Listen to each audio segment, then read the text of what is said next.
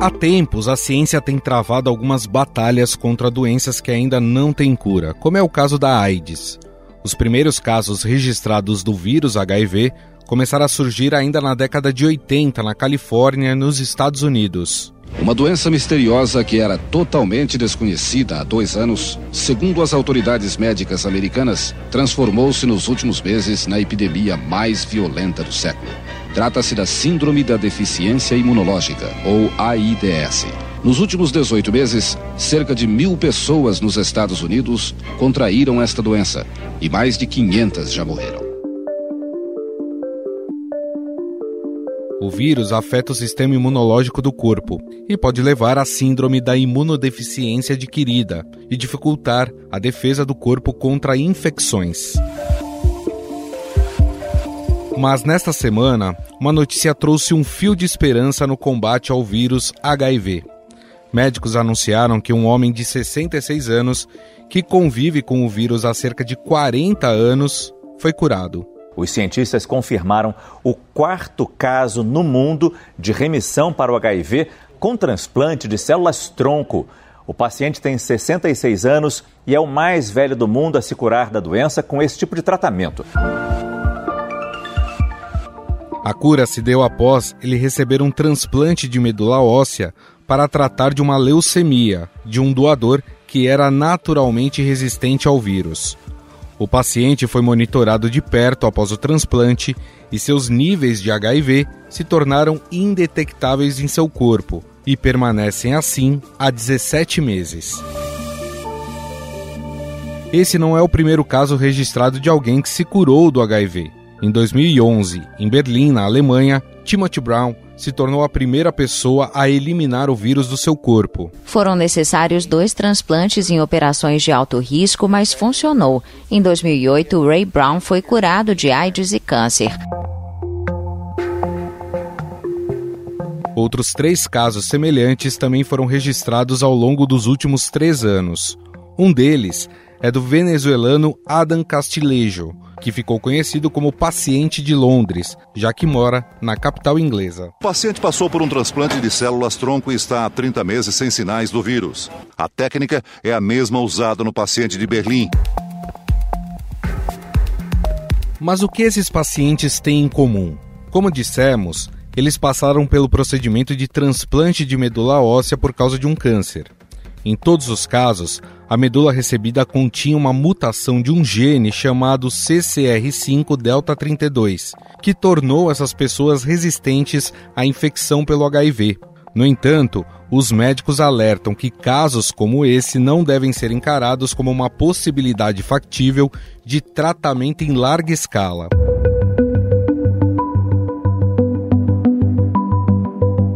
Além desses casos, existem outros dois de pessoas que conseguiram controlar o vírus HIV sem tomar o coquetel de medicamentos. Uma argentina de 30 anos e uma americana de 67 ficaram conhecidas pela ciência como controladoras de elite, ou seja, o seu sistema imune consegue matar as células antes que os vírus saiam delas. Ela fez exames entre 2017 e 2020. É apenas a segunda vez que a ciência registra uma cura do HIV desse tipo. Atualmente no Brasil existem 920 mil pessoas vivendo com HIV, segundo o Ministério da Saúde. Infelizmente, o número de casos vem aumentando no mundo, segundo as Nações Unidas. O UNAIDS, que é o programa conjunto da ONU sobre HIV/AIDS, comunicou que no ano passado foram registradas 1 milhão e 500 mil novas infecções por HIV no mundo. At the same time, uh, 37.7 million people globally are living with HIV at the end of 2020.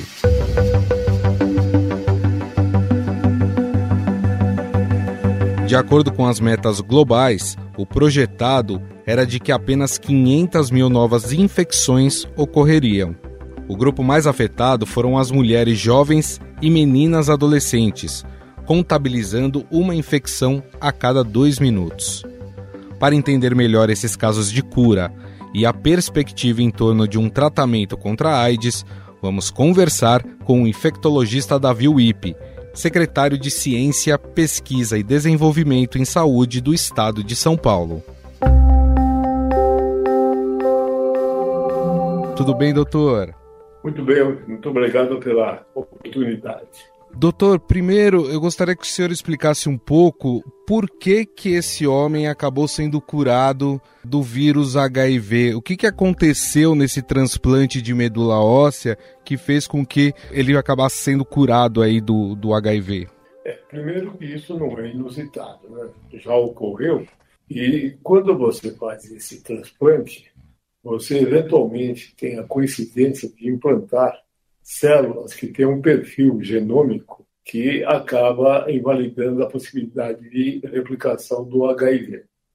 Então, isso é algo que pode acontecer, mas é absolutamente comum.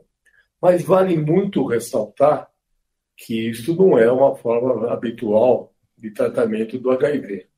É, as pessoas acham que descobriu-se a cura do HIV. Não. Constatou-se a negativação do vírus, daqui a pouquinho nós vamos explicar o que é isso, e em uma situação absolutamente incomum, que é pós o transplante. Uhum. E tem uma confusão que eu tenho visto de definição.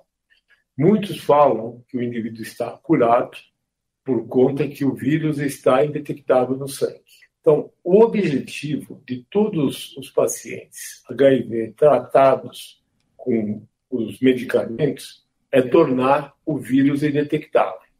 Então, quando o tratamento é bem sucedido, você dosa a quantidade de vírus, de cópias do vírus por mililitro.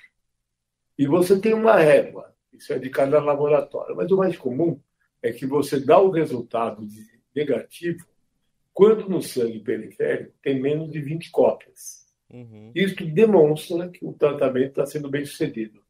E hipótese alguma não quer dizer que o indivíduo esteja curado. Esse dado é fundamental porque eu já vi acontecer que a partir do indetectável o paciente se entenda como curado e para de tomar os medicamentos. Uhum. E não é isto. Indetectável no sangue periférico quer dizer uma boa resposta ao tratamento. Para você ter essa cura que nós estamos é, é, propagando uhum. é uma cura que exige um diagnóstico muito mais apurado, que você tenha certeza que esse vírus não continue escondido em qualquer lugar do corpo do, do paciente, em gânglios, em situações periféricas, em medula. E para você ter essa confirmação, é, exige exames muito sofisticados. E mais, não só no momento que você estabelece essa eventual cura, mas no segmento. Você tem que ter a convicção que isto não volta a replicar. Eu ia até perguntar dos critérios né, que, que são usados para um paciente ser considerado curado. No caso desse homem, se esperou 17 meses né, até é, claro. dizer que ele estava curado, né, doutor? Você tem qual o grande problema do HIV?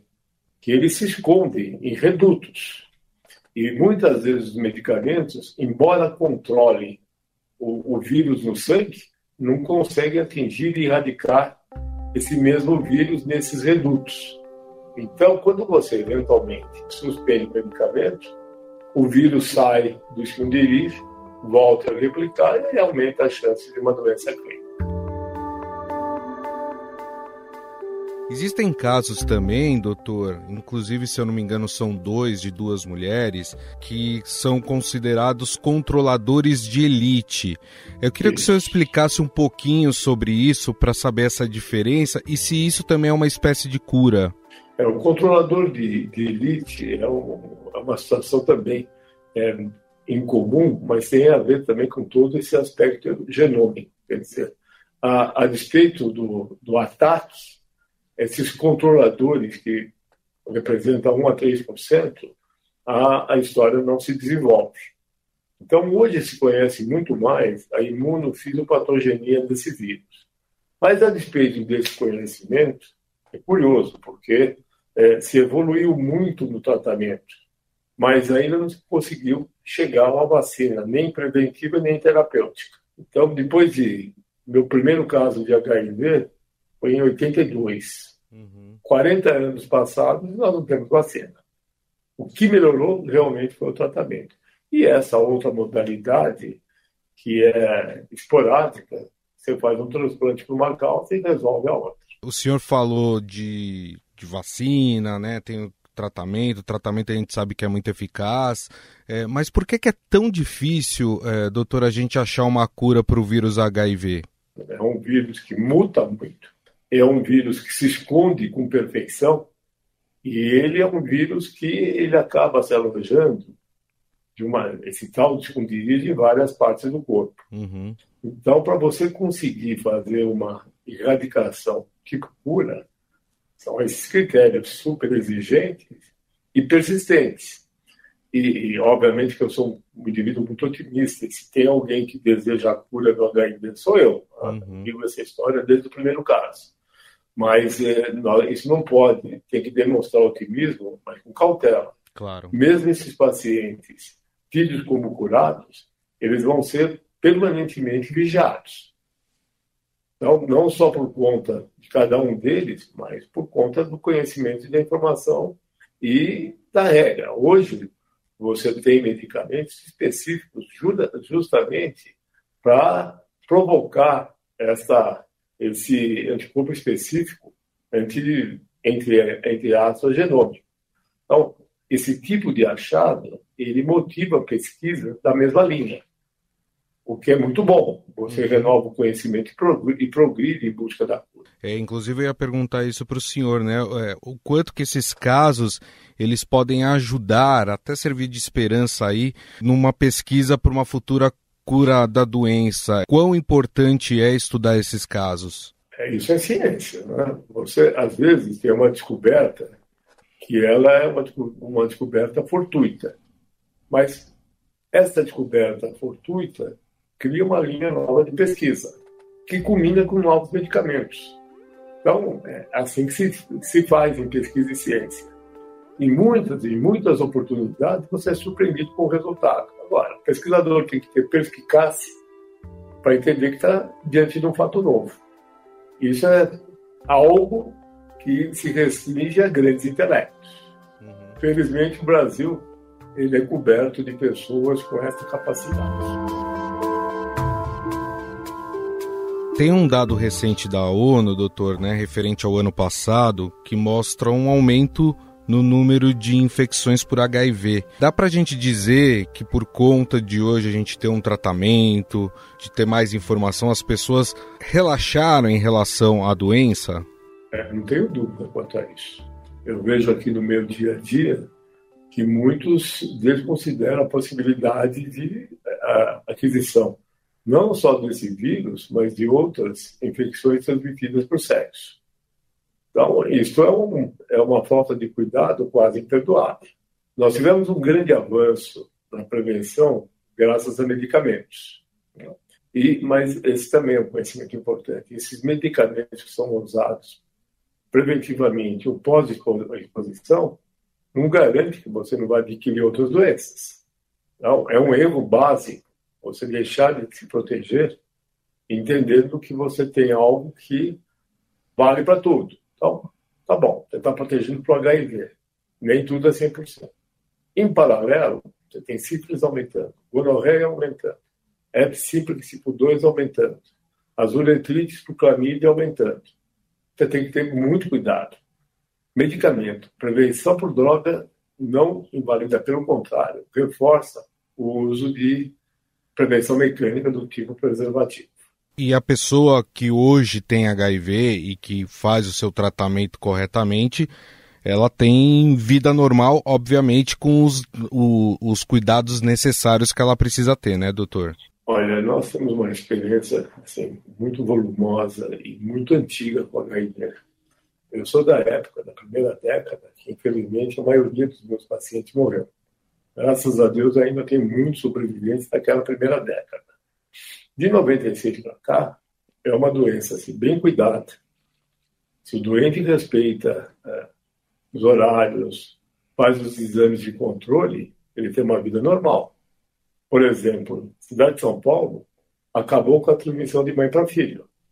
Graças ao quê? Ao bom pré-natal, a mulher HIV positiva trata, ela vai ficar indetectável e não transmite periparto para o filho. Isso foi um avanço. Lá para trás, você tinha uma mulher HIV positiva, você tinha dificuldade, você tinha transmissão materno-fetal. Você tinha um homem positivo, você tinha que tirar o esperma, lavar o esperma inocular é, na, no óvulo da mulher. Hoje não. Desde que a carga viral, esse vírus, fique indetectável por um período igual superior a seis meses, as mulheres engravidam pelas vias habituais. O, o parto podia também, a escolha é uma escolha médica, e a mãe pode amamentar. Isso nós progredimos demais. Uhum. Então, é, é uma doença que mudou. Mas não dá para esquecer que também existem efeitos colaterais dos medicamentos. Então, é, o que eu falo, é uma doença que está sob controle, as pessoas vivem mais e melhor, mas é melhor não ter. Doutor, para a gente encerrar, imagino que quem está nos ouvindo está é, tá se perguntando se hoje dá para dizer que a gente está mais perto ou mais longe de uma cura.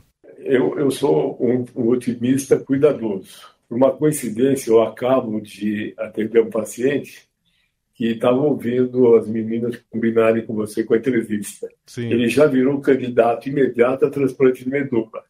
Não é isso. Transplante de medula é um procedimento técnico muito simples. Agora, o pós-transplante é uma encrenca do tamanho do mundo. O binômio rejeição versus infecção é dramático. Então, transplante de medula não é o progresso, não vai ser uma atividade que objetive cura. O transplante de medula é feito para tratar outras doenças. E, felizmente, esses pacientes se beneficiaram através do tratamento de uma leucemia, de um linfoma, e tudo faz que eles curaram do HIV. Mas não é assim que nós vamos tratar o HIV. Eu estou sempre muito otimista em relação aos novos medicamentos que vêm por aí e muito esperançoso, que ainda vou ter o prazer e a honra de curar pacientes HIV. Bom, nós conversamos com o infectologista e secretário de Ciência, Pesquisa e Desenvolvimento em Saúde do Estado de São Paulo, o doutor Davi Uip, a quem eu agradeço mais uma vez a gentileza da entrevista. Muito obrigado, viu, doutor? Muito obrigado. Eu fico feliz em poder dar boas notícias. Estadão Notícias.